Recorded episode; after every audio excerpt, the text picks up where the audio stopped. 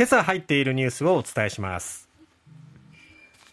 ウクライナのゼレンスキー大統領東部ハリコフ州を視察。ウクライナ側の最後の拠点とされるセベロドネツクで市街戦始まる。今年度の補正予算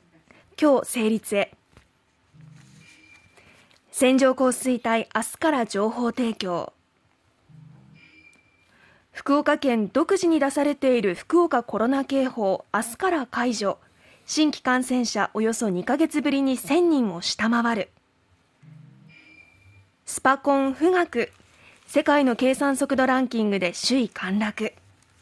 まずはウクライナ情勢からです。ゼレンスキー大統領が昨日ですね、北東部にありますハリコフ州を視察しました。はい、えゼレンスキー氏が首都キーウを離れるのは2月24日からの侵攻後初めてとなります。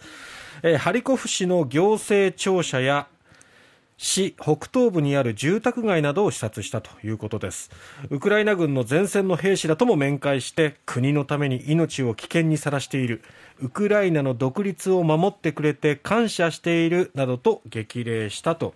いうことです、はい、前線で死にこう抵抗してくれている軍をまあ鼓舞しようということ、そして現状を視察しようということ、そしてハリコフの地にゼレンスキー大統領が立ったということで、まあ、大きくこうウクライナのそのハリコフを奪還したっていうことも、まあ、アピールできたのかなと思います。ただ、東部の方ではですね、さらに東側の方では、まだまだ激しい戦いが続いています、えー、ウクライナ東部のルハンシク州の知事は30日最後の拠点となっている要衝セベロドネツクの中心部にロシア軍が侵攻を開始し市街戦も発生して2人が死亡5人が怪我をしたと明らかにしました。ゼレンスキー大統領は市内のすべての基幹インフラが破壊されたとしています。一方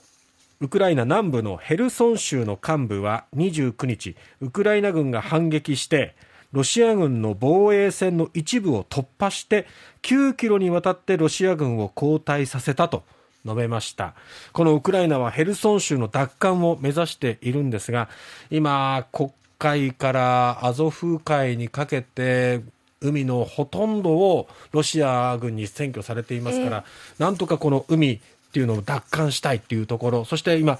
穀物のね、あの盛んな生産盛んな地域ですからウクライナそれを輸出できない現状にあって食糧危機に瀕しているあの他の国も出てきているということですからね、はい、えー、ウクライナ一生懸命、まあ、こう徹底抗戦しているというところですね。さて、えー、今年度の補正予算今日成立へということで国会では今日ですね原油価格高騰への対策などを盛り込んだ今年度補正予算が成立する見通しです。参議院では昨日に続いて予算委員会が開かれ補正予算案の質疑が行われた後委員会での採決に続いて本会議での採決も行われ自民公明などの賛成で可決成立する見通しです、はい、補正予算案は一般会計の歳出総額が2兆7009億円で政府が4月に決定した原油価格の高騰対策そしてすでに支出した予備費の補填費用などが盛り込まれているということですまあ、この緊急的な経済対策に予備費をだいぶ支出したんで、それをまあ補うっていうところですね。はい、えー、そして、線状降水帯に関する予測情報が明日から提供されるということですね。はい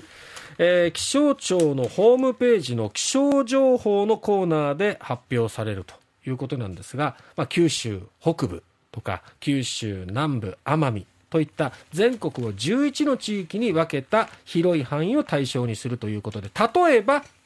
九州北部地方では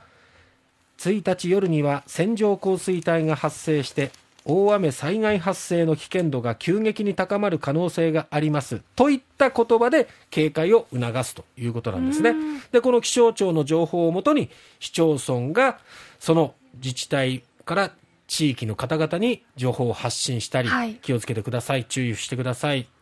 あるいは我々報道機関が視聴者、リスナーの皆さんに情報を発信する、はい、ということになります。ただなかなか予測が難しいものみたいですね。そうなんですよ。まあ的中率は今4分の1と言われています、まだまだ発展途上というのも予想することすら難しい、できないんじゃないかっていうようなところからなんとか、えー、スーパーコンピューターなどを活用して東シナ海とか太平洋を、えー、航行している船に大気中の水蒸気量を捉える装置を取り付けて予測が可能になったということなんですね。まあ4分の1とはいえ、はい、それでも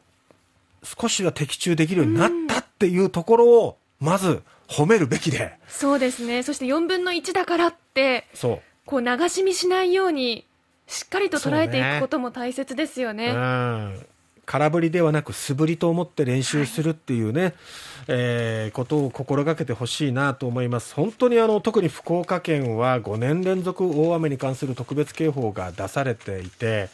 えー、九州北部っていうのは本当に今甚大な被害をね毎年もたらされてるわけですよ、えー、でやっぱりこの線状降水帯っていうのが一つのキーワード肝になっているのでこれが予測できるといち早くえー、自分の身を守るための行動を取りやすくなるわけですから、何よりも命を守る。そのためにベストは何かということで、まあ、日頃からハザードマップを確認して、低い土地にお住まいの方は川からの、まあ、洪水、氾濫、浸水、そういうものに気をつける。そして山間部にお住まいの方はやっぱり土砂災害に気をつけるっていうことで、やっぱりそれぞれの自分たちが住んでる場所ってバラバラなんで、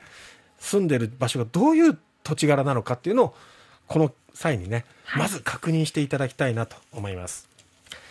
福岡県コロナ警報明日解除へということで病床使用率が解除の目安となる20%未満となったことなどが理由ということですね。解除されればおよそ4か月ぶり。まあ今日対策本部会議が開かれましてそこで決定する見通しです、はい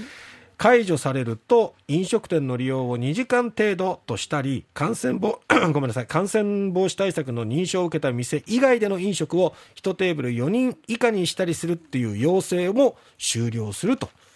いうことですね。はい。えー、ただ福岡県は昨日1000人を2か月ぶりに新規感染者下回りました、はい、東京も少なくなってましたね。2000人を下回りましたよね、えー、数か月ぶりだということですね、まあ、徐々に減ってきたのはいいことですね。えー、でもただね、その中で外国人観光客の受け入れ再開に向けて実証事業を行っておりましたけれども、はい、タイから27日に入国した参加者1人が新型コロナウイルスに感染したと発表されました。これ福岡、大分の両県を4泊5日で旅行する予定だったグループの中の1人ということで、はい、滞在中、喉の痛みを訴えて抗原検査をしたら陽性ということが分かったということで他の3人は簡易検査で陰性だったんですが濃厚接触の可能性があるということでホテルで待機しているということなんですね。スパコン富岳世界の計算速度ランキング首位陥落とはいえ主要部門では首位をキープしています